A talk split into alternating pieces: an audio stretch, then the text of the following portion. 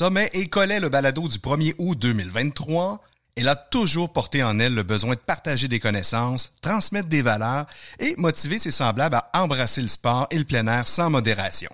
Membre de plusieurs communautés de filles actives, elle nous partage les effets de groupe et ce qu'elle appelle la vibe du finish. Lynn Limoges est avec nous.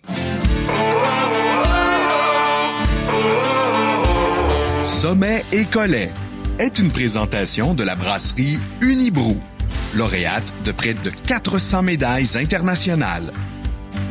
En collaboration avec Telloc, le plus grand bailleur de téléphones satellites en Amérique du Nord.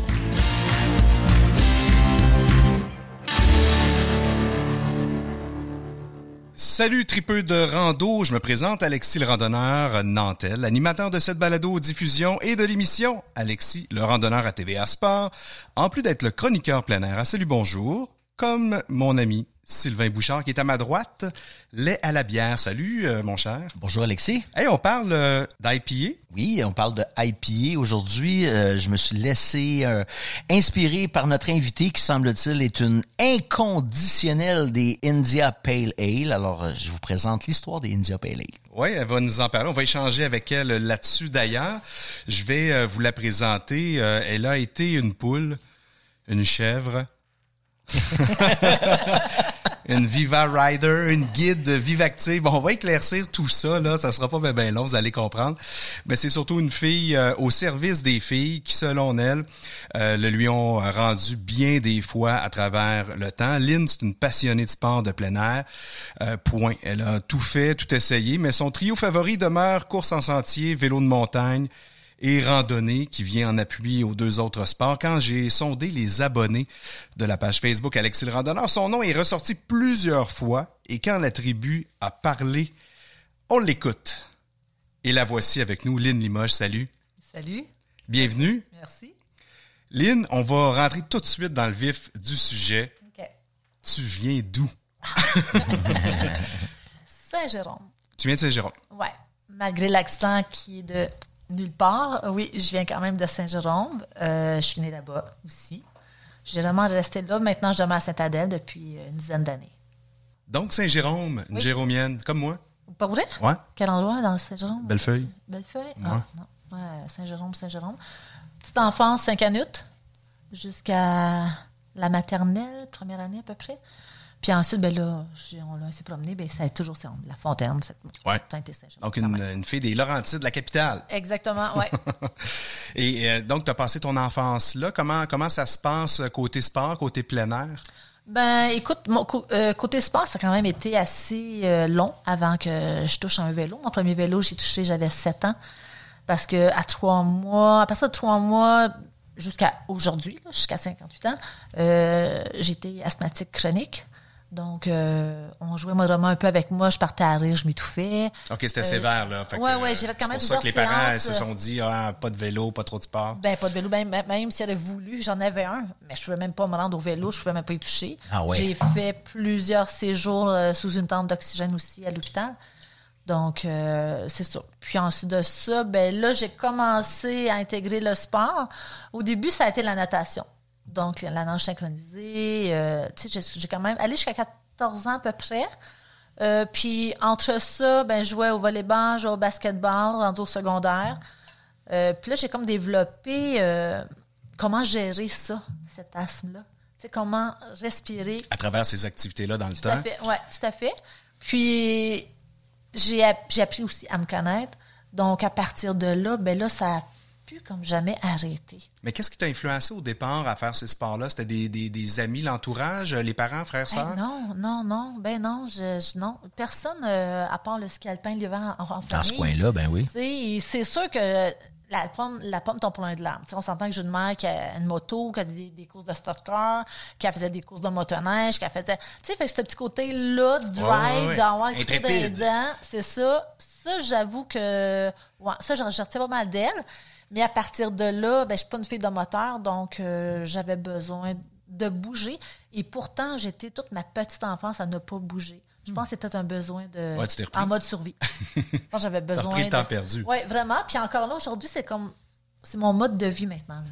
C'est comme, j'ai besoin de ça pour me sentir vivante. Donc, un paquet de sport comme ça à travers le, le secondaire, puis ensuite... Ensuite de ça, ben là, le secondaire terminé, euh, je me dirige plus vers le ski de fond qui est devenu le ski hors piste qu'on appelle le nordique, le ski nordique en sentier. J'ai commencé, le, puis le vélo de montagne aussi a commencé, mais j'ai quand même, j'ai eu quelques mauvaises expériences en vélo de montagne. À l'époque, on s'entend, il n'y avait pas des doubles suspensions. Ça, ça commençait, là. Ça commençait, Premier vingtaine d'années, ouais. même 25 ans. Et puis, j'avais dit, euh, j'étais avec des chums de gars parce que moi, je me suis toujours tenue avec des gars. Ça fait pas tant longtemps que je me tiens avec des filles. Au niveau du sport, je parle. Là. Et là, à partir de là, j'étais comme, non, j'avais une compétition à faire. Je dis, non, ça me tente pas, je veux pas. Fait qu'on s'entend que je me suis fait un petit peu niaiser par mes chums de gars. J'ai donné, j'ai même pas vendu, j'ai donné ma place. Et quand ils ont eu tout fini, en entour du feu, habituellement, on prend toujours une bière, on jase. Et là, je, là, je me, je me fais niaiser. Et là, je dis, mon orgueil, ouais, parfait. L'année prochaine, je cours le marathon de Montréal. Et on s'entend, ça s'est tout tapé ses cuisses, ha, ha, ha. Un peu insulté la madame. Je fais comme, oui, parfait. Fait que dans l'année, six mois après, j'ai fait le demi à Montréal. Six mois après, j'ai fait le marathon de Montréal. Ensuite, je fais comme, pour encore un peu Ouais, plus. c'était à six mois d'intervalle à l'époque. Oui, hein? exactement. Ouais. Et là, pour encore plus les teaser, l'autre six mois d'après, j'ai été fait un marathon de Paris. Puis six mois après, j'ai fait Toronto. Bon, écoutez, là, ça, ça- Écoute, vous, vous l'entendez, ça donne le ton un peu. Elle est partie. Donc, euh, t'es en ligne comme ça, les marathons, puis t'en avais Ouais. jamais fait. Fa- Il a Non. fallu que tu mettes un pied devant l'autre à un moment donné, que tu commences l'entraînement. Ben, T'étais déjà une fille euh, active et entraînée, mais je veux dire, là, c'est un entraînement quand même spécifique, un spécifique, marathon. là. En effet. Mais là, à partir de là, bon, fouille sur Internet, on regarde les, les programmes. Je cours à peu près 450 km par mois. Euh, je suis à l'aise. Ça va. Mais à chaque fois que je termine un marathon, je sais pas pourquoi j'étais tout le temps comme fini. Mais tu sais, fini, là. Tu fais comme, ah, je suis pas bien, c'est quoi ça? Ça prend une semaine à s'en remettre. là. Ah ouais, puis au-delà de ça, tu sais, c'était comme, j'étais, physiquement, j'étais comme pas bien après. Et entre Paris et Toronto, moi, j'ai une amie qui fait des courses de sentier, des courses d'aventure. Elle, à part, genre, 3-4 jours, avec trois gars une fille. En principe, le maillon faible, c'est la fille. On s'entend que c'était pas elle. Et là, elle me dit, écoute, Lynn, ça te tente-tu? Il y a le premier ultimètre à Tremblant, à 21 km. Je suis, bon, ben, OK, on monte Tremblant, on court là-dedans, ça va être cool. Écoute, le nombre de kilomètres que je fais, je dois être capable de faire ça. Et une semaine avant, on regarde le, le parcours et euh, c'était pas en kilomètres, c'était en mille. Fait que là, ça La même affaire, là. la même affaire, ça change la donne. J'ai fait comme avec le mal de ventre, je suis pas bien, je vais aux toilettes. Tu sais, là, tout ça pense là. Bref, je me présente.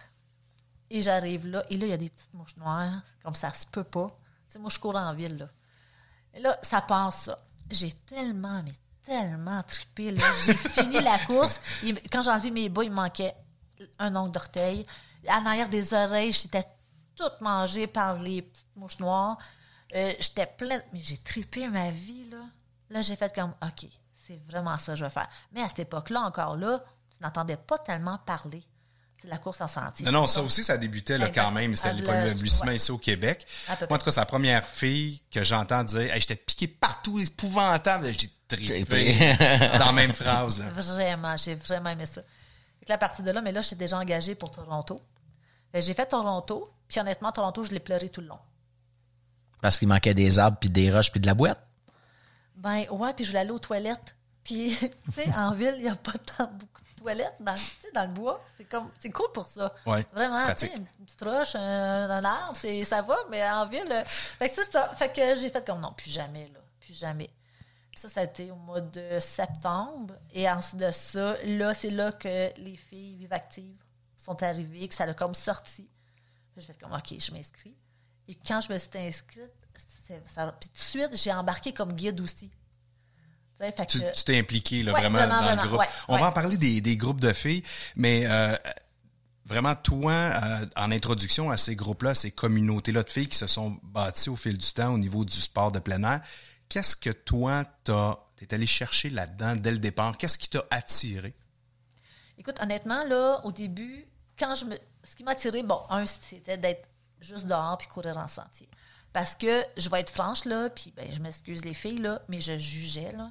En 2011, j'ai fait le, marathon des 100, puis là, je me disais, eh, boy, il y a de la fille là-dedans. Puis ça, tu sais, ça pèle dans le désert comme en pantalon blanc, puis le mascara qui coule parce qu'elle sait plus. puis là, je me dis, ben non, ben non, ben non, ben non, que je vais aller faire là? Mais en fin de compte, quand je suis embarquée avec eux autres, écoute, c'était juste du bonheur. C'est juste le fun. C'était, ça rit, ça. Tu sais, versus moi avec ma gang de gars avec le couteau d'un dent, puis fallait que je sois là, fallait que je performe. Je l'ai encore le couteau d'un là. Mais je me sens plus obligée de. Avec les filles, tu vas chercher ça, le plaisir. Puis j'ai découvert que c'était. Moi, ce que j'aimais, c'est de les faire sortir de leur salon. Tu sais, sors de la maison, viens courir. Moi, payer pour faire du sport là, dehors, là, tu payes, tu payes pas, pas- pas pour prendre de l'air. là. C'était souvent gratuit, c'était souvent let's go, avant on sort. Moi, c'est ça. Ça, ça m'émeut beaucoup plus que quelqu'un qui fait un marathon en, en, bas- en bas de 3 heures que quelqu'un qui fait en 6 heures. Hey, c'est long courir 6 heures. Là. Ouais. ah non, c'est vrai que c'est long. Même en sentier, il y a des courses. Je- ma plus longue distance, c'était le 125 km à Ricana. Ben, écoute, là, il y a du monde là, qui font le 20, qui font le 40, qui font le 60. là. C'est juste wow, là. Sauf qu'on n'est pas assez de filles. Ouais, c'est vrai que la- la- la- les filles, de plus en plus quand même. Il y en a de, de plus en plus, mais on, on est encore quand même. euh, on n'est pas une grosse gang. Tu sais, veux, veux pas. euh, je peux donner comme, comme exemple. j'ai fait, je fais aussi la traversée des Laurentides, la TDL qu'on appelle. C'est en, en ski de fond. Hors piste, c'est quatre jours. Euh, qu'il pleut, qu'il fasse froid, au moins 44 là, euh, au mois de janvier dernier, on était là. Ben, sur les 100, tu sais, on était à peut-être 24% de femmes. Une sur quatre. Ouais, ça a Parti- augmenté. Ben, je trouve ça beau, moi. Ben oui, c'est beau. Ben, versus dans ma tête, il y en a pas de filles. Tu sais, fait que tu me dis une sur quatre. En même temps, toi, tu, tu, tu- tu prêches ta paroisse puis tu veux que ça avance plus vite, mais il y a pas, euh, y a pas 50 ans, il y avait zéro fille avait qui zéro. faisait de l'exercice là. Ouais. Souvenons-nous de, de Jacqueline. là. Hey, Ben, ben, ben, tu veux dire, Tellement c'était une extraterrestre. Hey, là. vraiment. Là, de savoir que dans du truc de, de, de, de, de- vraiment rough de même, qu'il y a quand même euh, une fille sur une- un participant sur quatre qui est une fille, euh, il y a de l'espoir, mais heureusement que tu es là. Ouais, parce Ben, que c'est heureusement- pas, c'est pas du petit ski tranquille quand même, cette traversée-là. Ah non, non, dans- c'est sûr, faut que un. Ouais, faut, faut une paire de. Ça se dit-tu? Une paire de couilles dans tes. Une paire de couilles? Ben, ouais. ben, c'est peut-être pour ça qu'il n'y a pas beaucoup de filles. Ouais, mais tu t'en toujours une paire quelque part, là. Hey, ça, je, je fais une parenthèse, Ouais. Lynn, la, la- la TDL, la traversée des Laurentides, c'est en partie dans les pistes qui ont été développées par Jack Rabbit dans Exactement. le passé, ouais, ça. exactement. Ça se passe dans les Laurentides. Ça fait, ça fait 49 ans cette année. Puis le 50e, c'est une surprise. On ne sait pas trop où on va aller. Ça risque d'être un petit peu plus long. Mais oui, en effet, c'est quatre jours. Tu traînes seulement ton sac de jour, mais tu te. Tu, plan A, plan B, bon, tu t'en vas comme ça. Ouais. Et euh, tu fais le tour des Laurentides. Est-ce que c'est, euh, est-ce que tu es au courant si c'est un petit peu plus difficile qu'avant faire les parcours? Parce que avec le développement, Ben, c'est sûr qu'il y a des places que, tu sais, mettons, on recule de v'là 15 ans, il y a des pistes qui ont été coupées à cause, bon, l'immobilier et tout ça. Fait que, c'est sûr, ça l'a coupé, mais je te dirais que non. Non, ça va quand même. C'est pas. euh, l'organisation réussit quand même mais- à Ah oui, vraiment. là-dedans. Vraiment, vraiment, vraiment. Puis on a des beaux parcours. Puis euh, cette année, on était à Mont-Laurier. OK. Euh, Alors là, ça va être le Fernandel et tout ça. 50e. euh, En 24. En 24. Ouais, en 24, j'ai vraiment hâte de voir ça. Historique, Ouais. engagez-vous. Et vraiment. La rando là-dedans, ça arrive quand dans, dans ton, dans ton parcours? Tu as goûté à ça euh, après la course ou avec la course en sentier? C'est venu un peu ensemble? Oui, ça venait ensemble parce que comme je courais en sentier, puis il y avait des quand même bons, euh, des, des bonnes montagnes, mais je me disais, OK, parce que quand j'ai fouillé un peu, je me disais, voyons, comment je fais pour monter, euh, mettons, tremblant courant, tu sais? Comment je vais faire pour monter, tu sais, puis il y en a des plus hautes que ça. Ouais. Puis quand j'ai regardé, toutes les, euh, les athlètes, les élites, ils ne les montent pas en courant. J'étais comme, ah ben oui, hein, pourquoi moi je, je me taperais, euh, tu sais? Fait qu'à partir de là, j'ai comme compris que, OK. Et fait j'ai commencé, ça, c'est- c'est rentré quand j'ai fait surtout le 125 à Ricana. Je suis partie au mois d'avril, une, sem- une semaine en Utah. J'ai que marché. Je suis revenue une semaine. Je suis partie quatre semaines en Virginie sur l'Appalache Trail. C'est 800 mètres. euh, 800 mètres. 800 km. 800 km. Euh, je l'ai fait, j'ai que marché. Je suis revenue une semaine. Je suis partie en Corse faire le GR20. Donc, pendant à peu près, je faisais deux mois, deux mois et demi, j'ai que marché. Avec un sac à dos, bien entendu. et tout Ouais. ça. Et quand je suis revenue, on avait à l'ép- à l'époque, ça, ça n'existe plus malheureusement, la Pandora. C'était avec la Pandora d'été et celle d'hiver. Celle d'été, tu faisais une boucle de 10 km pendant 24 heures. Donc, euh, fait que je dis, bon, parfait, je m'en vais la faire pour me préparer pour mon 125. En fin de compte, écoute, ça a super bien été. J'avais des bonnes jambes, ça allait super bien. Puis j'avais des gens qui m'aidaient à la nuit. Tu fait que de temps en temps, genre, puis quand ils s'endormaient en chemin, je le kickais sur le bord, j'en prenais un autre. Tu sais, pour me Ça, suivre. c'est une course me- jusqu'à épuisement, là, ou à peu près. non? Je- non, pendant, pendant 24 heures. C'est fatigué, C'est vraiment tu vas 24 t'attendre. heures. C'est vraiment 24 heures. Puis, euh, tu vois, c'est Anne Bouchard là, qui a fait le Mont, euh, le, le- le Mont Blanc, là, qui est arrivé première. Moi, j'avais deuxième. Puis, amie est arrivée troisième. Fait que là, j'ai fait 100 km. J'étais vraiment sur mon X. Mais, tu sais, pour ça, j'ai dû mettre ma tribu un peu de côté, là. Tu sais, mon chum, mon gars, parce que je suis partie comme deux mois, puis... Regarde, la laveuse est là, euh, votre linge est là, puis... euh, Arrangez-vous. arrangez-vous, là. Moi, je suis partie pendant deux mois et demi à peu près, là. Mais j'étais vraiment sur mon X. Puis après ça, j'ai fait euh, le 125 Aricana. De belles, euh, de Ouais. belles aventures. Et euh, au mois de juin dernier, tu as participé à la IPA Fun Run. Fun run.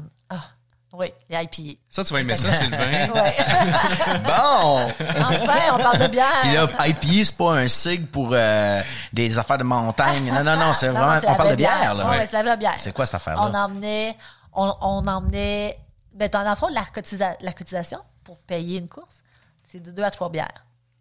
Fait que t'en- t'emmènes tes coups de cœur. Fait que c'est clair, moi, ça m'a parlé tout de suite, là. Je me suis inscrite. J'ai même euh, délaissé, euh, c'était une fin de semaine où je devais aller euh, faire du vélo de montagne. Fait fait, quand je fais comme, ah non, non, je vais, je vais, je vais faire cette course-là, puis après, j'irai faire du vélo de montagne. Donc, c'est ça. Puis le, le premier arrivé, mais bien entendu, il y a plus de choix. Moi, je fais le 30 km avec 1900 mètres de dénivelé. Euh, C'est ça, c'est pas pour t'as- pendant la course, là, faut OK, préciser. c'est Non, ça, non, mais t'es le premier c'est arrivé. C'est quoi l'affaire? On arrive, Ben, t'arrives puis tu prends, t'as comme un genre de bain, là, avec toutes les bières que tout le monde a amenées. Ah, parce que quand tu payes en donnant, tu Oui. donnes tes, tes, oui, tes canettes. oui, Exactement. Puis en revenant, tu piges dans le plat. Hey, ça se peut que tu aies une sans gluten, là. Wow. Il y en a de la très bonne maintenant. Oui, il y en a de très bonne. Ah ouais, ok, ok, Ouais, ok. Fait que là, t'as, euh, comme des souvent en avant, là, t'as, t'as, t'as pigé dans la piscine, t'es allé chercher ce que t'avais le Je- J'ai goût. plongé dans la piscine. Ah ouais. J'ai plongé dans la C'est piscine. quoi, la- c'est quoi les distances? Euh, Il y a un 15, il y a un 30, il y a un 55, si je me trompe pas. Fait que comme j'aime la bière, ben, j'ai choisi le 30 pour arriver plus avoir vite. un peu plus de choix. Un peu C'est un, bel événement qui est en pleine croissance ça, euh, Oui. dans la Naudière depuis euh, quelques années. Et parlant de d'IPA, Ouais. mon cher, euh, bon, on sait qu'on va en parler tantôt pendant ta chronique, mais euh, on pourrait euh, se faire un petit service. Avec que plaisir. Produit Unibrew comme d'habitude. Ouais. Sauf que là, je vais faire un, je vais faire un accro à la tradition qui veut qu'on boive les Unibrew classiques blanches maudites, fin du monde, saison libre. J'ai, euh, comme comme t'es très porté sur le houblon, Unibrew a sorti une nouvelle gamme de produits a quelques années qui s'appelle Autre chose. C'est autre chose que de la belge. Et dans cette gamme-là, on a une IPL. Wow. C'est c'est quoi, hein? Les India Pale Ale, mais le IPL, c'est India Pale Lager. Fait que c'est le nez et l'amertume d'une IPA, mais la légèreté, le facile à boire, le pétillant d'une, ben oui, d'une, euh, d'une, euh, d'une, euh, d'une lager. Donc, euh, je te sers ça. Elle s'appelle HIPL de Rivière Trouble. Toi, Alexis, tu bois quoi?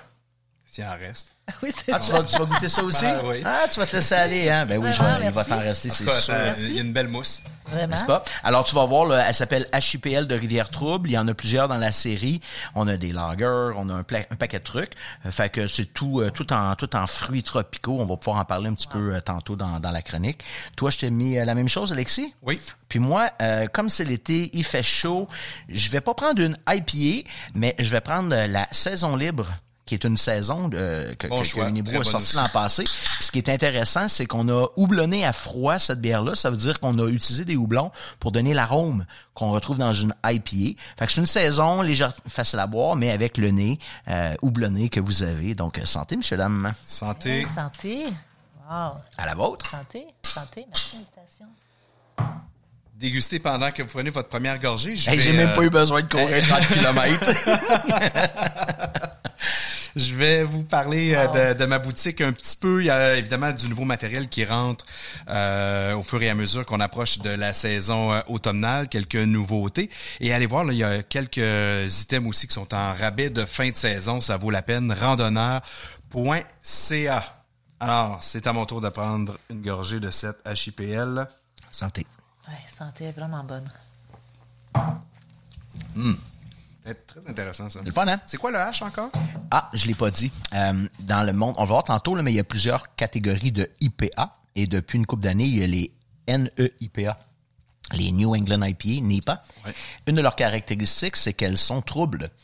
Et en anglais, on dit le haze ou hazy. Donc, le H veut dire Hazy India Pale Lager. D'où le nom Rivière Trouble. Une easy, easy à boire. Vraiment. Ah, j'aime ça. Pourquoi elle est easy? Parce que c'est une lager puis pas une ale. Voilà. Voilà. T'apprends, t'apprends. Avec un bon pétillant, là. Voilà.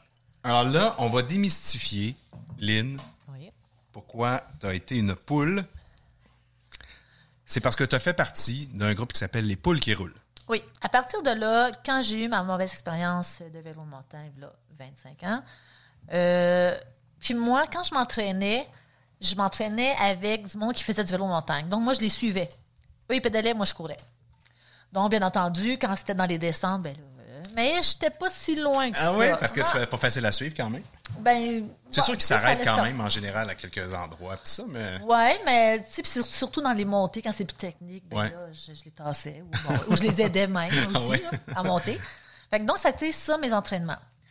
Mais en même temps, je me dis, Hey, ça a l'air tellement trippant, là. Et j'ai rencontré des filles, justement, qui faisaient du vélo de montagne. Puis là, ben, ils m'ont dit, ah, viens, donjon, non, je sais pas. Bref, je me suis laissée tenter. Et j'ai adoré ça. Donc, j'ai vendu mon vélo de route. J'avais déjà enlevé mes souliers de course sur l'asphalte. Fait que là, j'étais vraiment une fille de bois, là. Vraiment. 100% là. 100% pour vrai. Fini le bitume. tout, là. Ouais, fini.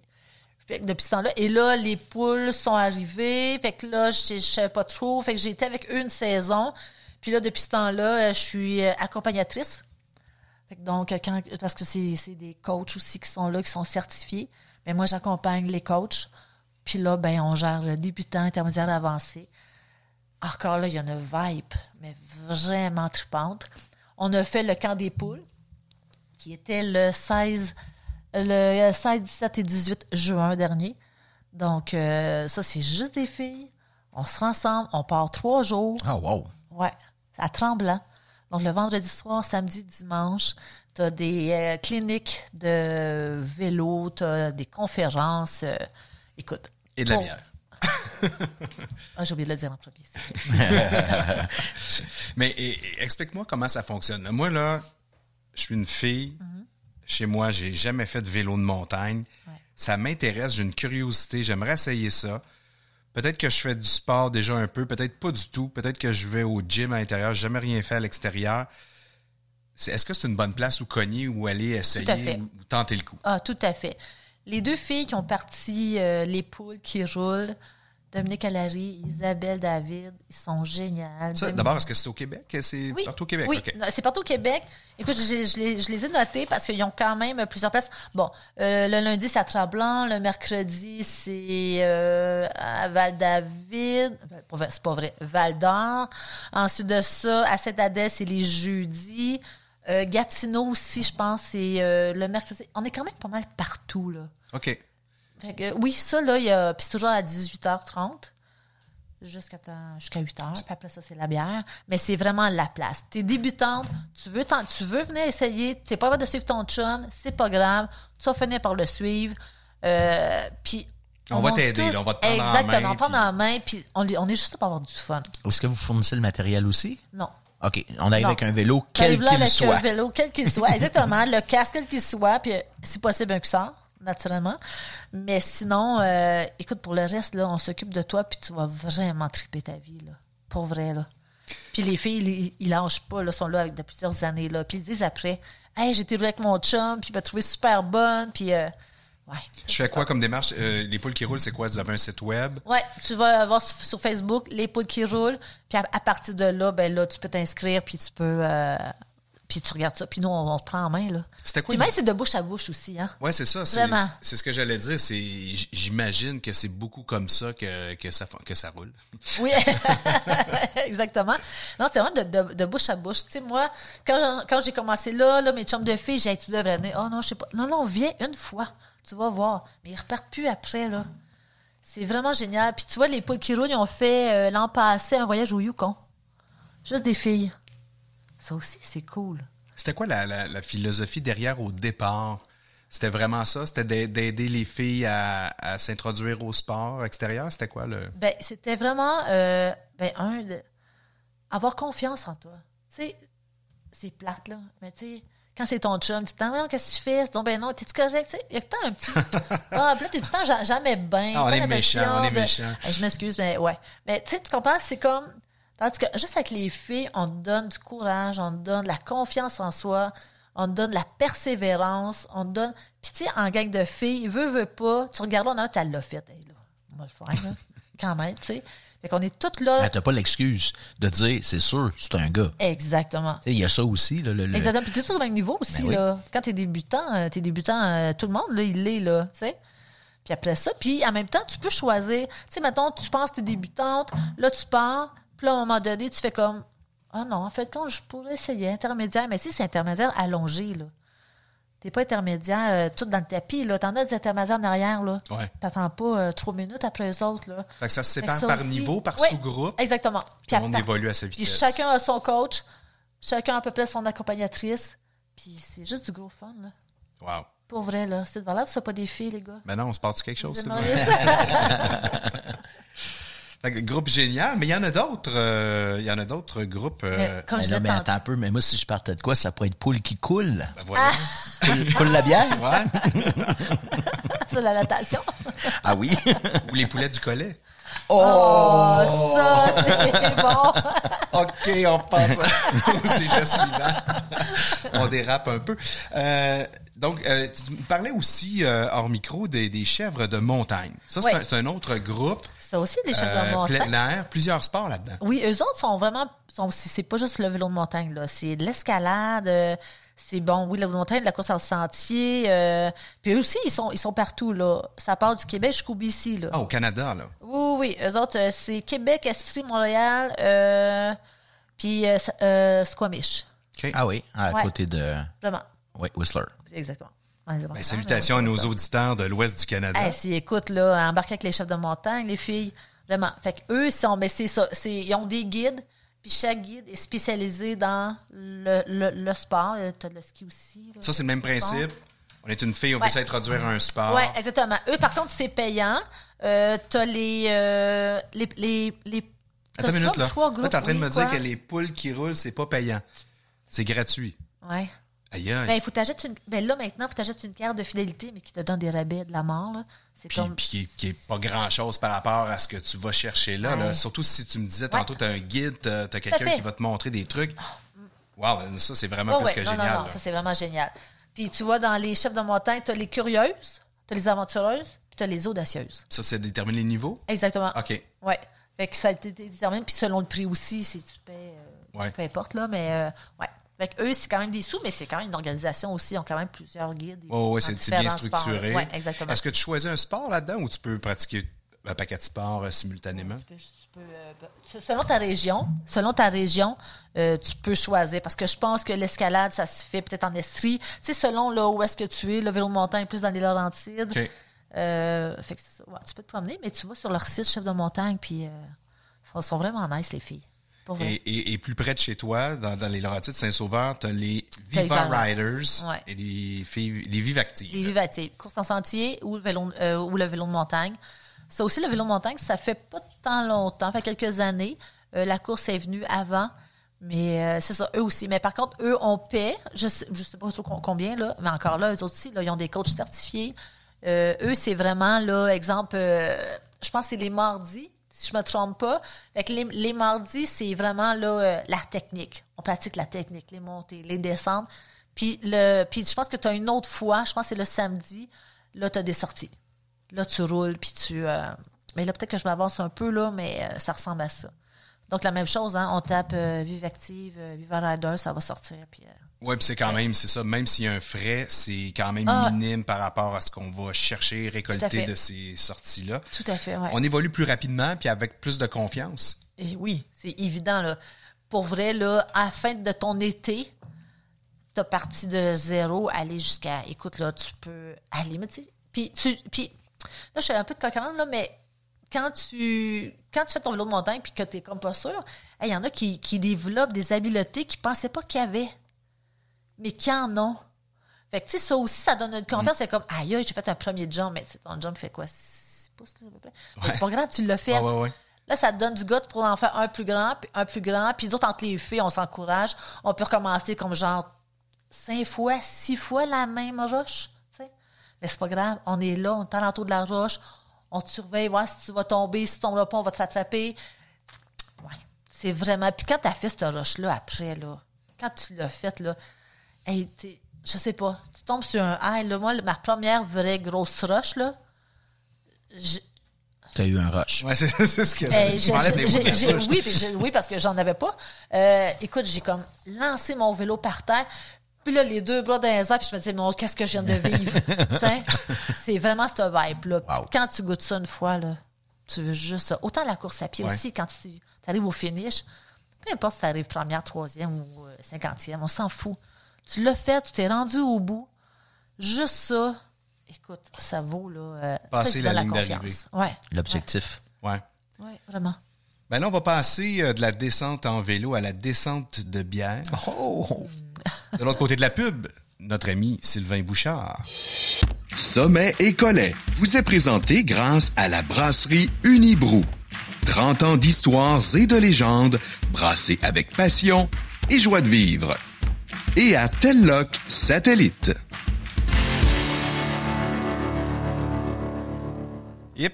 Pourra IPA. je je m'étais promis de jamais chanter dans mon podcast, mais c'est fait. Bon, ben j'essaie. Ben euh, euh, on va euh, on va augmenter ton plaisir. On va peut-être chanter tous en chœur après ça. Les IPA. My God, Euh, c'est drôle parce que la première bière que vous avez bu dans votre vie, probablement que vous l'avez pas aimée. Ah oui, tout à fait. Ah oui? Ah OK. oui, moi, ben, t'es, une des rares personnes, parce que la plupart des gens qui boivent leur première bière au Québec, l'âge légal, 14 ans, 16 ans, euh, c'est une blague, mais on n'aime pas la bière parce que c'est trop amer. Oui, Mais finalement, on s'habitue à cette amertume-là et on en redemande. Et c'est un peu ça, les IPA. C'est des bières qui sont portées beaucoup sur l'amertume. Avant de vous parler des IPA, juste vous rappeler qu'il y a quatre ingrédients dans 100% des bières. De l'eau, de la céréale, principalement de l'orge qui a été maltée, de la levure et du houblon. Et les humains boivent de la bière ou brassent de la bière depuis 10 000 ans. Aussi loin qu'on trouve une civilisation humaine, entre autres les Sumériens, il y a 10 000 ans, ils produisaient quelque chose qui ressemblait à de la bière. C'est un jus de céréales fermentées. Partout, sur tous les continents, c'était comme ça. Et en l'an 1000, une, une prêtresse en Allemagne du nom de Hildegarde, elle vivait dans la ville de Brinden, donc Hildegarde de Brinden. Elle, c'était une prêtresse, elle connaissait les herbes médicinales puis tout ça. Elle, elle avait de la misère. Ben, dans ce temps-là, les sages-femmes faisaient, ben pas les sages-femmes, mais les prêtresses s'occupaient des naissances, des blessés, des potions magiques et de la bière. Avant que les moines s'emparent de cette connaissance-là, puis finalement fassent de ces femmes-là des sorcières. Anyway, ça, c'était un autre débat. Hildegard de Brinden, qui connaissait les herbes, utilisait le houblon qui pousse en Allemagne et en République tchèque, dans, dans, dans les pays baltes, entre autres aussi, pour soigner les blessures des gens qui revenaient du combat. Et elle se rendait compte que les blessures guérissaient plus vite grâce aux propriétés antiseptiques du houblon elle, savait ça. Et sa bière surissait, comme toutes les bières surissaient dans le temps. Euh, Tu brassais une bière, il n'y a pas de, pas de microbiologie, machin truc. Donc, en l'espace de quatre ou cinq jours, ta bière devenait très acidulée, très, c'était du vin. Ou du vinaigre, finalement. Presque. Donc, elle a dit, je vais mettre du houblon, puis elle s'est rendue compte que quand elle utilisait le houblon, sa bière durait 20-25% plus longtemps. Trois, quatre jours euh, de plus, c'est pas négligeable. Puis tranquillement, ben tout le monde dans le coin s'est mis à mettre du houblon dans la bière comme agent de conservation naturelle. Mais c'est une plante, le houblon. Dans le fait, c'est une plante montante, il y a des feuilles, il y a des cocottes, et l'huile qui est contenue dans les cocottes est également très aromatique. Donc, non seulement on aimait le houblon parce qu'il permettait à la bière de durer plus longtemps, mais à force d'en boire, au début c'est un peu amer. Mais c'est pas grave parce que dans ce temps-là, on mettait n'importe quel aromate dans la bière. Le houblon avait la particularité d'être une des plantes qui, en plus de donner un goût le fun, était bonne au nez. C'était aromatique. Et aujourd'hui, 1100 quelques années plus, 1200 années plus tard, ben on utilise le houblon non plus pour ses propriétés antiseptiques, mais pour ses propriétés aromatiques et amérisantes. Cela étant dit, je vais vous parler de IPA. Tu nous as fait une belle intro, en tout cas. Eh J'ai oui, hâte de c'est voir la suite. ouais. Là, là, tu dis, ouais, Sylvain, oublie pas ton sujet, t'as juste 15 minutes. Alors, On est, euh, on est euh, en Angleterre il y a euh, 300 ans à peu près 250 250 ans. L'Angleterre est encore une, une c'est la puissance mondiale et ils ont des colonies partout sur la planète. L'Angleterre est une puissance navale, donc ils envoient leurs soldats partout sur la Terre pour garder le, la paix dans les colonies où ils sont. Et ils sont entre autres en Inde. En Inde, il fait trop chaud. On peut pas brasser de bière. Et ce qu'il faut savoir, c'est que la solde, donc le salaire d'un soldat en Angleterre, inclut jusqu'à il y a je pense une cinquantaine d'années, 6 litres de bière par jour. Oui. Hein? Bon, il faut savoir que la bière n'est pas aussi forte que maintenant. La bière à l'époque a 2 ou 3% d'alcool. Mais on se nourrissait à base de bière. Ça a été comme ça partout sur la planète. Donc, les soldats veulent de la bière. En Inde, fait trop chaud, pas de bière. Donc, la bière vient de où? Elle vient d'Angleterre. En Angleterre, on boit des ale. On boit entre autres des ale et on boit des pale ale. Des bières un peu plus pâles que ce que sont les bières normales. Quand je dis pale ale anglais, je parle pas de blond. Je parle de bière ambrée, mettons, ou rousse pâle, versus des brunes et des noirs qui étaient les bières anglaises. Alors, on met ça sur un bateau, ça descend dans le fond de la cale et ça descend de l'Angleterre jusqu'en Inde. Ça arrive là-bas deux mois plus tard. La bière est pas très bonne. Pas très bonne parce que là, deux mois de cale de bateau qui fait chaud, ça balotte. La bière arrive, elle est, elle est, elle est pas bonne. Fait que les soldats sont en Saint-Simornac. Donc, il y a un brasseur qui a une super bonne idée qui dit, mais attends, le houblon, c'est aussi un agent de conservation naturelle. Donc, dans les barils de Pale Ale, avant de les mettre sur les bateaux, lui, il a eu l'idée de remplir chacun des barils d'une quantité phénoménale de cocottes de houblon. Et là, il a scellé ses barils, il a mis ça dans la cale, c'est descendu en Inde et c'est arrivé en Inde deux, deux mois plus tard. La bière était encore bonne parce que le houblon, comme Hildegarde le savait, Ouais. avait aidé la bière à rester bonne plus longtemps. Cependant, la bière venait de changer de goût parce que le houblon donne aussi de l'amertume et du nez. Donc, les soldats sont là-bas, ils ont soif, ils voient ça arriver, ils goûtent ça, puis ils font « Oh, c'est bon! Mais qu'est-ce que ce goût? Oh, c'est un peu amer. » Ils sentent ça comme... Ben, c'est ça, autant de pas. Fait que finalement, ils sont contents, ils en ont bu, mais on s'habitue au goût du houblon. Puis là, ils en redemandent, ils en redemandent, mais un soldat, c'est pas un soldat toute sa vie. Il retourne chez eux un moment donné. Et là, le soldat retourne en Angleterre, puis là, il dit, mais je vais prendre une pale ale. Eh ben, Simonac a goûté rien, la pale ale en Angleterre. Et donc là, on a décidé d'en faire un style. Une pale ale des Indes, c'est devenu une India Pale Ale. Donc, elle n'est pas faite en Inde, c'est pas Indian, c'est vraiment India, c'est une Pale Ale des Indes qu'on s'est mis à faire en Angleterre. Et voilà l'histoire des India Pale Ale. Donc, ce que ça veut dire, c'est des Pale Ale, ils sont pas blondes, c'est des Pale Ale un peu plus foncées qu'une blonde, que très, très houblonnées. Ah, j'ai oublié de vous dire. Hey, moi, je vais te dire tout de suite. Ah oui, donc. Je vais te donner cinq minutes de plus. Ah, donc- on, on- on s'est tellement fait écrire Oui. que de parler d'IPA, on n'en avait pas parlé encore, ouais. Oui. Depuis presque 12, 12 mois. OK. Euh, voilà. Fait que OK, je donne bon, 5 ben, minutes de ah. plus. Wow. C'est fantastique. Super intéressant. Bon, fait qu'à part de ça, toi, comment ça va? Moi, ça va bien, surtout avec la bière. Alors, euh, j'ai oublié de vous dire, l'alcool est également un agent de conservation naturelle. Ma grand-mère, Alice, mon Dieu, elle était ratoureuse. Alice gardait toujours des pruneaux dans son armoire, des pruneaux vieillis dans le rhum. Oh, elle disait que c'était bon pour la santé des pruneaux. Moi, je pense qu'Alice aimait le goût du rhum avec le pruneau vieilli. Cela étant, regardez le gâteau aux fruits que nos grands-mères faisaient. Ah ouais? Il y avait du rhum dedans parce que, puis il faisait, il faisait quasiment une année d'avance. Ça. Alors, l'alcool est un agent de conservation naturelle. Donc, la, la Pale Ale des Indes, elle est plus forte en alcool. Donc, une Pale Ale, c'est 5. Une IPA, c'est toujours 6,5. Et ben voilà que euh, le style de bière est complètement disparu au début des années 1900. Les IPA anglaises sont disparues. Je vais quand même vous en faire goûter une parce que c'est les premières IPA qu'on a connues au Québec. Les vieilles pancartes de Molson, de Labatt des années 30, des années 40 présentent des IPA. Mais ça n'a rien à voir avec les IPA d'aujourd'hui. Vous allez comprendre pourquoi. Alors, il faut savoir que les houblons d'aujourd'hui, ce qu'on appelle des houblons modernes, sont des bombes d'arômes et d'amertume. À l'époque, oui, les IPA étaient plus amers que les bières ordinaires, mais les bières ordinaires ne l'étaient pas. Fait que c'était pas compliqué de l'être un petit peu plus.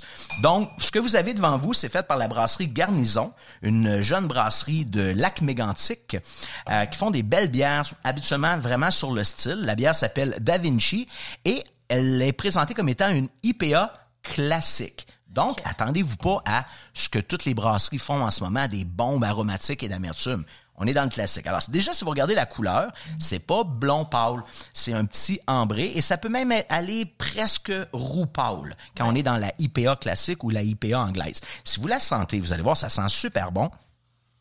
On sent un peu le grain, on sent un peu la céréale, puis il y a un petit nez herbacé qui passe par-dessus. On n'est pas dans le tropical, on n'est pas d'un fruit, euh, des agrumes. Ça, c'est moderne, mais dans les versions euh, on n'avait pas ça. Les houblons anglais vont plutôt euh, amener ce qu'on appelle des notes euh, herbacées. Peut-être un petit peu épicées, pas vraiment, mais surtout au goût, vous allez avoir des notes terreuses. Puis quand vous allez boire votre bière, vous allez voir l'amertume, il est là juste pour supporter le, le trop de céréales et d'alcool. C'est pas une bombe en amertume. Puis en finale, vous allez voir le goût amer qui va revenir. C'est comme un peu, euh, c'est pas champignon, mais c'est, mais toi qui es souvent dans le bois, là, tu sais comme tu pognes une chire puis tu pognes une bouchée de terre noire. Là, tu sais, c'est- Oui, ce- ça- cette ça sensation, ben, ben oui, ben, c'est ça, une sensation terreuse. Quand vous voyez ça sur une description, houblon anglais, typique des IPA.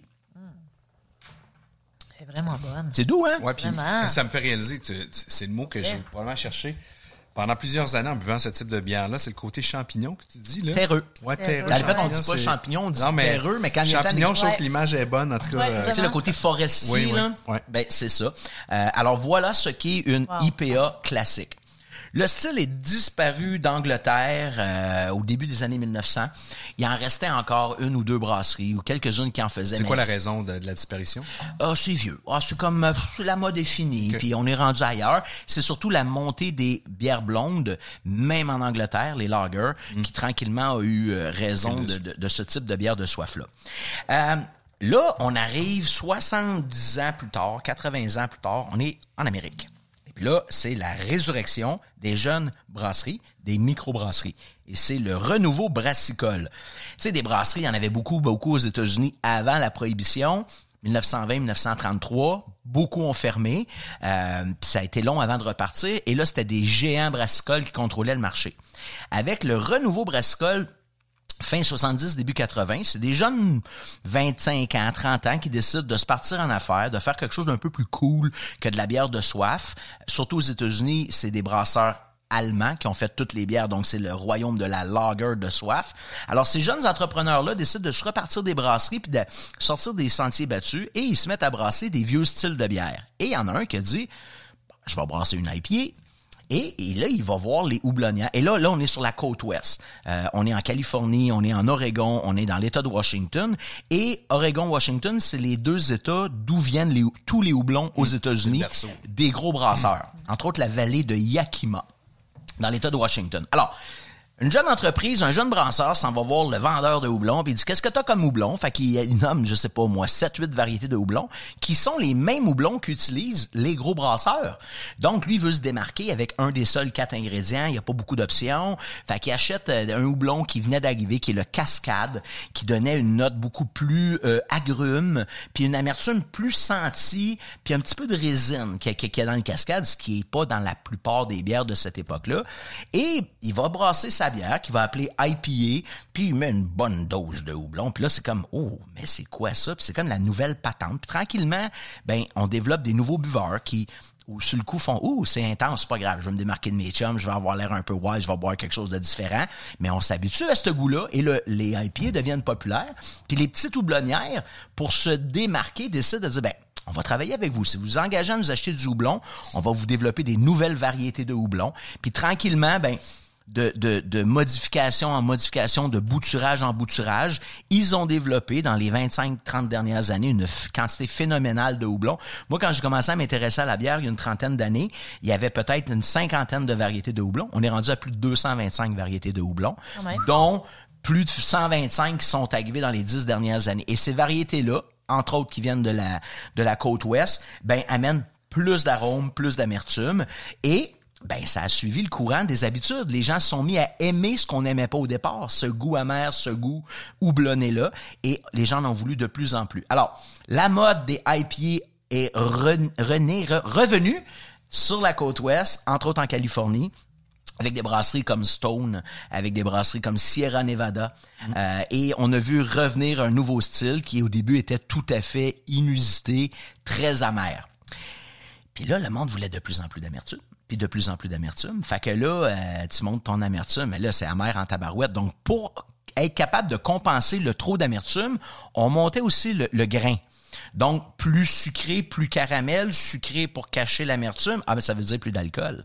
Fait que là, on est passé des IPA au double IPA. Donc, au lieu d'être à 6,5, on était rendu à 8 ou 9% d'alcool parce que plus de grains, plus sucré, ouais, mais tu as compris le principe.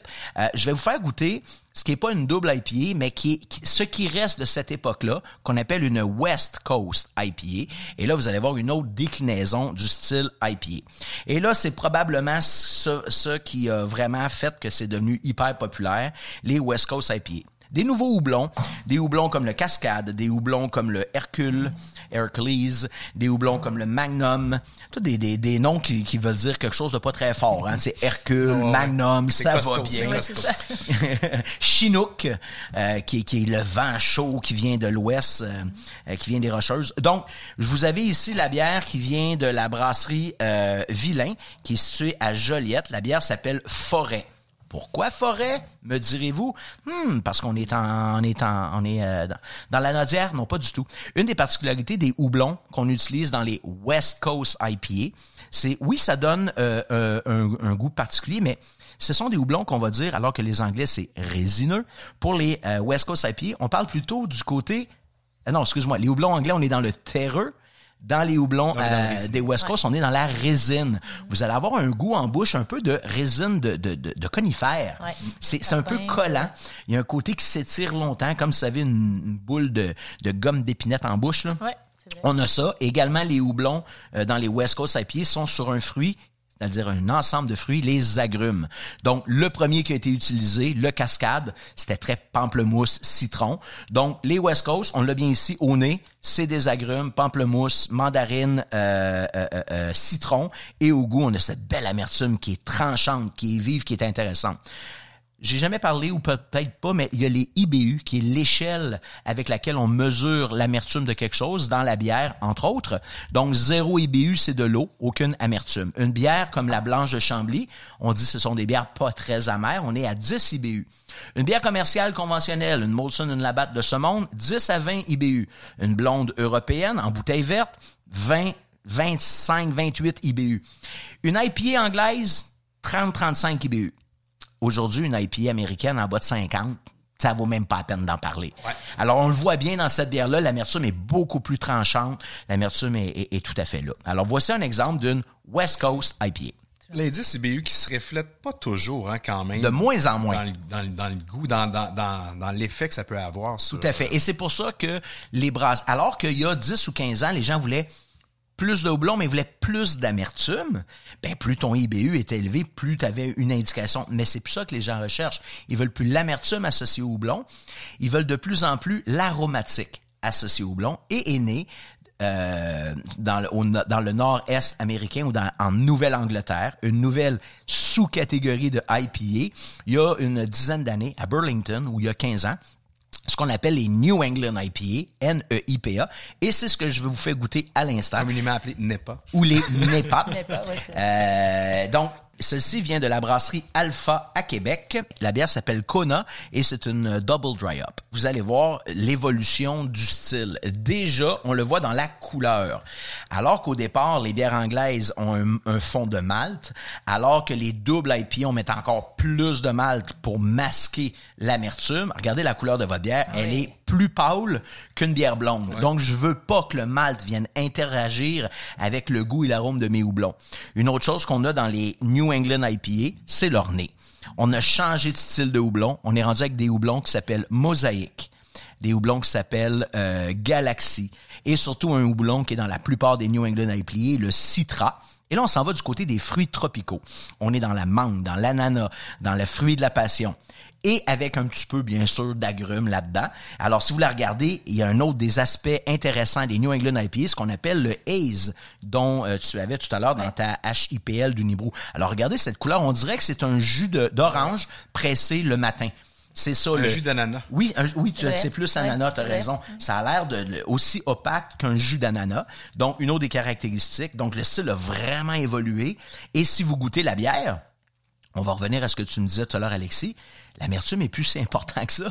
Alors, on est à 35 IBU avec cette bière-là, mais ta perception, c'est pas amer. Et c'est de plus en plus ça que les gens recherchent. Pourquoi c'est pas amer? Parce que c'est tellement fruité. Il y a tellement de textures, entre autres avec les céréales. Il y a certaines euh, New England IPA. En plus, les brasseurs vont ajouter dans leur bière du lactose pour donner une texture et un fond de sucre. Et ça, ça vient masquer euh, l'amertume. Et ça vient donner une bière tout à fait euh, agréable, facile à boire et peu amère. Des gens qui n'aimaient pas la bière parce que la bière était trop amère aiment les New England IPA parce que le nez, le goût leur rappelle beaucoup plus un jus fraîchement pressé qu'une bière. Est-ce que c'est pas aller chercher une clientèle plus féminine aussi? Bon, Parce si t'étais pas là puis que tu serais pas parti de faire en sorte que les filles se déniaisent, fassent du sport, je le dirais. Ben non, mais la réponse c'est ben oui. Tout à fait, C'est- ouais. c'est- mais mais c'est étonnamment tantôt quand je disais des gens qui aiment pas la bière vont se mettre à aimer ça. Les filles sont restées avec l'idée de euh, que la bière c'est amer et nos grands-pères buvaient de la bière de même, nos chums buvaient de la bière de même, nos amis bu- les bières blondes conventionnelles. Si pour toi la bière c'est ça, t'aimes pas ça. Ouais. Mais le jour que tu découvres ce genre de produit-là, et j'en suis un bel exemple, je buvais pas de bière blonde conventionnelle et je suis pas une fille. Mais quand j'ai découvert ce type de produit-là qui m'amenait beaucoup plus que le goût classique et la petite amertume qui revient tout le temps, ben là, quand j'ai découvert ce genre de produit, je fais, ah wow, ok, ça peut aussi goûter ça, la bière. Donc oui, beaucoup de, de, de personnes de la jante féminine vont aimer les bières grâce à ce type de produit-là. Euh, autre chose intéressante, on est quand même à 6,5 comme la West? Coast IPA, mais vraiment à noter l'amertume, sensation d'amertume beaucoup plus basse. Un café dans lequel vous mettez du sucre, il est pas moins amer, mais le sucre vient masquer l'amertume. C'est un peu ce qu'on a avec les New England IPA. Eh ben voilà. T'as terminé? Ben dans les faits, j'ai pris plus que mon 5 minutes. Je suis vraiment T'es- content. t'es certain, là? T'as ben, encore du ben, moi, si tu me dis que j'ai mais- sang, je peux, je peux t'en ben, j'ai rajouter. une question pour et, toi. et- et- oui, ben vas-y. Mais pourquoi mon grand-père mettait du sel dans sa bière? Ah ben ça, voilà. Tu vas me rajouter un 8, s'il te plaît, Alexis? Ah, non. Ah non, non, mais le sel dans la bière, c'est intéressant. Euh, une- une- un des facteurs, euh, c'est entre autres pour couper l'amertume. OK. L'amertume, pour certaines personnes, c'est, tu sais, il y a quatre saveurs de base dans la vie, salé, suc- euh, sucré, salé, acide et amer. La bière de base de trois saveurs. La bière, elle est toujours sucrée grâce à la céréale, le malt. La bière, elle est toujours amère parce qu'il y a du houblon. La bière a toujours un certain niveau d'acidité parce que le gaz carbonique donne de l'acidité à la bière. Il manque une saveur de base dans la bière, c'est lequel? Le sel. Et là, ton grand-père l'ajoutait. Donc, la soupe devenait équilibrée. Et aussitôt que tu ajoutes une saveur de base, tu diminues l'intensité des autres. Donc, tu venais de baisser un peu l'amertume grâce au sel. Deuxième chose, ton grand-père a-t-il Ouais. connu l'époque des tavernes? Oui. Ah ben oui. Quand t'arrivais à la taverne, à cette heure, on des pains. Dans le temps, on buvait pas des pains. On s'assoyait et on disait, Armand, amène-moi un 8. Puis là, Armand venait de servir 8 verres, j'exagère à peine, c'était jamais en bas de 4. C'était 4 verres de 8 onces. Tu te ramassais avec 32 onces. T'as bien beau être un gars puis boire en masse, faut que tu bien que tu prennes le temps. Puis quand t'arrivais à ta quatrième, souvent, elle était flat. Alors, le fait d'ajouter du sel, ça crée la nucléation et ça restimulait ta bière et ça lui redonnait un beau collet. OK. C'est le fun, hein? T'en veux-tu un autre, tant qu'à y Oui, être? ben oui. Ça a l'air que l'eau, Ça a l'air. que- ça a l'air que le sel est un rétenseur d'eau. Tu sais, quand tu bois dans une taverne, tu, tu, tu- à un moment donné, il faut que ça sorte. Là. Tu sais, c'est comme, Oui. euh, ben, Oui. ben, si tu mets du sel, Tu vas moins souvent. Non, tu vas moins souvent uriner. Tu vas moins- oui, Ah, tu vas être ben. capable de retenir. Bon, je ne pas démontrer, ça c'est vraiment Sylvain qui pense que. Cela étant dit, Mais c'est ça, je peux le répéter, ça, Oui, oui, oui, mais euh, oublie pas de me citer. Euh, je terminerai en disant que les IPA aujourd'hui se déclinent de plusieurs manières. Euh, il y a les session IPA, des, des IPA plus basses en alcool, donc à 3 ou 4 Les New England, les West Coast, les classiques, les American IPA, ainsi de suite. Ce que ça veut dire une IPA en 2023, je veux une bière dont la caractéristique est que ça sente le houblon et que ça goûte le houblon. Essentiellement, c'est ça. Et on le voit, les styles sont de plus en plus éclatés. Maintenant, on dit pas c'est une West Coast, on dit c'est une IPA. Eh ben voilà. Euh, les IPA, c'est vraiment été la, mode des 10-15 dernières années. On sent qu'il y a un certain essoufflement, mais elles seront là pour rester à jamais. On, alors qu'avant, le houblon était toujours là pour supporter le grain. Les IPA ont dit non, non, non, non, le grain peut aussi être là pour supporter le houblon. Ça donne une nouvelle façon de voir la bière et puis, eh ben voilà, amusons-nous dans les IPA. Ouais, puis il y a de quoi s'amuser. Il y en a beaucoup. euh, en tablette, à peu près, je généralise, mais presque chaque microbrasserie a son. Chaque microbrasserie en a une, deux, Ouais. trois et il y en a même qui s'en font des spécialités. Et Dieu sait qu'il y en a, des microbrasseries. Ah ben oui, Merci, mon cher. Eh, fait merci. plaisir. Santé. Vraiment, santé. Santé. On poursuit avec euh, Lynn euh, Limoges. Lynn, tu t'es impliqué, non seulement tu as fait partie de ces groupes-là de filles, mais tu t'es impliqué euh, soit comme accompagnatrice. La même chose dans des courses, tu as été souvent euh, fermeur. Je sais pas si ça se dit fermeuse ben, ou, au féminin ou fermeur. fermeur. On dit fermeur. Ouais, ça faisait euh, partie de mes entraînements, ça. ouais. Donc, euh, quand je voulais m'entraîner pour faire un 30 ou un 50, ben, euh, j'avais la main, puis on me disait, ben, écoute, moi, je vais être fermeur. Parfait. Donc, euh, ouais. En profitais. Tu Oui, faisais une pierre deux coups. Ben, exactement. Ça faisait partie de mon entraînement aussi. Puis, comme j'ai comme un petit côté un peu. euh, bon, t'as le choix. Mère Teresa ou Chienne Berger? J'avais. C'est moi, là, c'est comme, OK, je compte, là, puis. euh, OK, tout le monde est là, parfait. Là, je pars. Tu sais, ça, c'est des formations professionnelles, Ça j'imagine. va bien là. avec les chèvres. Oui. Ouais, c'est ton, c'est ton, c'est vraiment le côté que t'as. Ben, faut, faut dire que toi, t'es éducatrice spécialisée dans le Ouais. milieu scolaire. C'est un, c'est un peu, c'est un peu, c'est en toi ça. C'est un peu ta vocation, je dirais.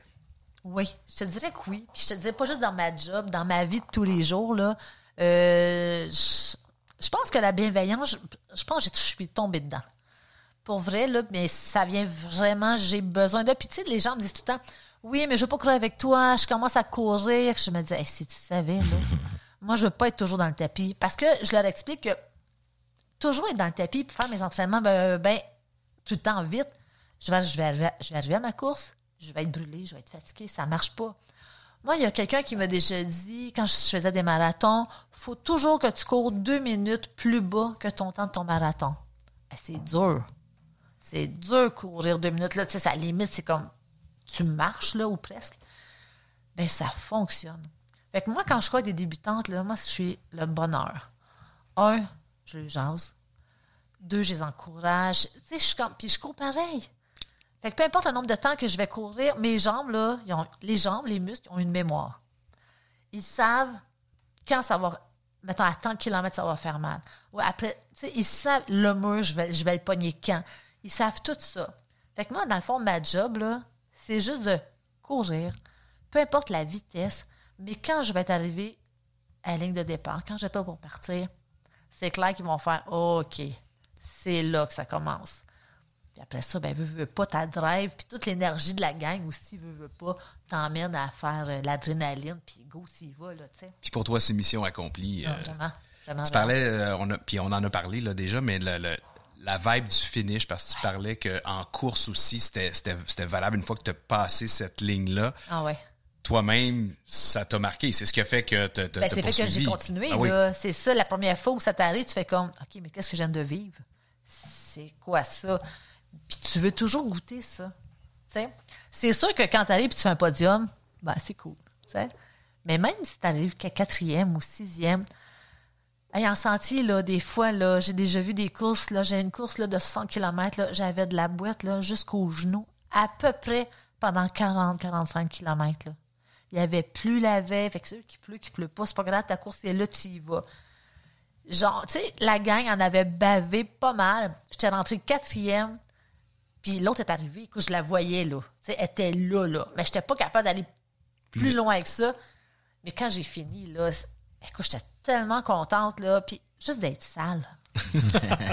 Pour vrai, là. Je pense que les filles, là, quand tu commences à connaître ça, juste d'être sale, avoir de la boîte, puis, tu sais, avoir dépassé des gars aussi. Hey, je m'excuse, hein, je parle juste de. de- Le, le, le, podium devient secondaire. là. Ah, tellement. Oui, vraiment. Tu as fini ta course, tu as fait des longues distances, tu as travaillé pour. Je m'excuse, là, mais euh, ouais. Tu peux, euh, tu peux choisir de courir dans cet esprit-là, de, de compétition, puis de vouloir faire des podiums, mais c'est pas ton leitmotiv. C'est, c'est pas quelque chose qui, euh, qui, qui, qui fait que tu te lèves, tu vas courir le matin. là. Non, moi, je me lève le matin. C'est pas pour cette raison-là. Pas, ben, tu sais, je te disais qu'au début, oui. là. Mais quand j'ai commencé avec les filles, c'était comme pour le plaisir et tout ça. Puis maintenant, je suis comme tellement plus là-dedans, là. Et je cours au pèse du bonheur. Puis pour vrai, je gagne quand même des courses malgré ça. Mais pas parce que j'ai couru au pèse du bonheur. Parce que, comme les filles, je disais, faut juste que tu persévères. faut juste que tu t'offres la game. Puis des fois, c'est plat, puis des fois, c'est dur. Puis des fois, tu te dis, qu'est-ce que je fais là? Pourquoi je suis pas en train de magasiner une sacoche? Tu sais? Mais non, vraiment, là, c'est... euh, ouais. Je... Puis les filles qui goûtent à ça, ils veulent juste faire ça à cette heure-là. Ils sont contents qu'ils arrivent chez eux, sont bien, sont... euh, Ouais. Je veux juste qu'on termine, euh, Lynn, en- en- avec une- un événement que tu as chaque année avec des amis. je voulais terminer sur euh, la randonnée. Ouais. Tu fais sept sommets dans les Laurentides avec des amis. Ouais. Ça, Ouais. c'est organisé, c'est comme ouais, c'est au ouais, calendrier c'est chaque à année. Chaque année, alentour de fin mai, début juin, on fait 7 à 8 sommets. Euh, c'est comme un genre d'entraînement. C'est comme, comme pour partir. Lancer la saison. Exactement. Euh, exactement. Puis, euh, ben, c'est ça. Fait qu'on part de Tremblant, puis on descend jusqu'à Olympia. Puis là, ben, à Olympia, ben, on se trouve une bière. Je pense qu'on l'a mérité. Est-ce que ce sont tous des amis qui font de la course, quoi? Ben moi que oui, euh, c'est drôle hein, parce que mes amis, j'ai commencé, fait que ce sont comme un peu filiés à moi, fait qu'ils se sont mis à la course. Je me suis mis à faire du vélo de montagne. Bon ben, se sont tous mis à faire du vélo de montagne. Je fais du ski hors piste. Se sont tous mis. Ça coûte cher être mon ami. Là. mais mais t'es en forme par exemple. Ouais. T'es en Ça coûte cher en équipement. Ouais, mais t'es en forme quand même. C'est quoi tes, tes prochains projets? Qu'est-ce que tu as en tête, là? euh? Euh, J'aimerais faire la traversée euh, de Charlevoix, qui est à peu près. Ben, ça, c'est personnel, là. C'est pas rien, là, de.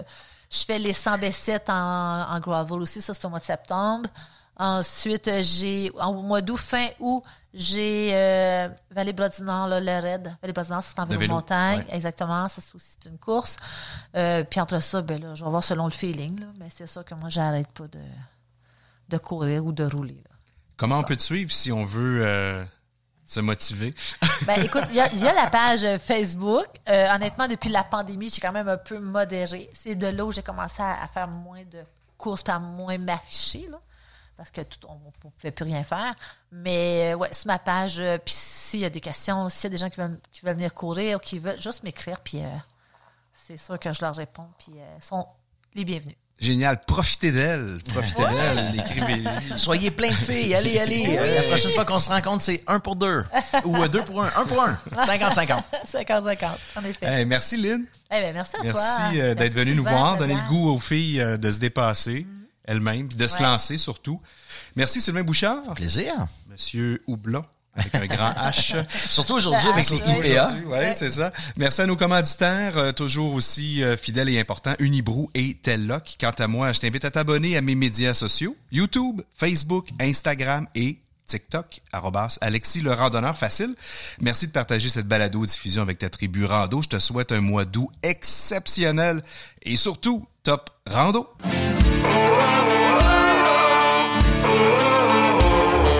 Sommet et Collet vous a été fièrement présenté par la brasserie Unibrou, lauréate de près de 400 médailles internationales. Unibrou, c'est le savoir-faire et l'expertise des bières de style belge refermentées pour ceux et celles qui aiment savourer le moment. Et à Telloc Satellite, pour ajouter à votre sécurité en plein air.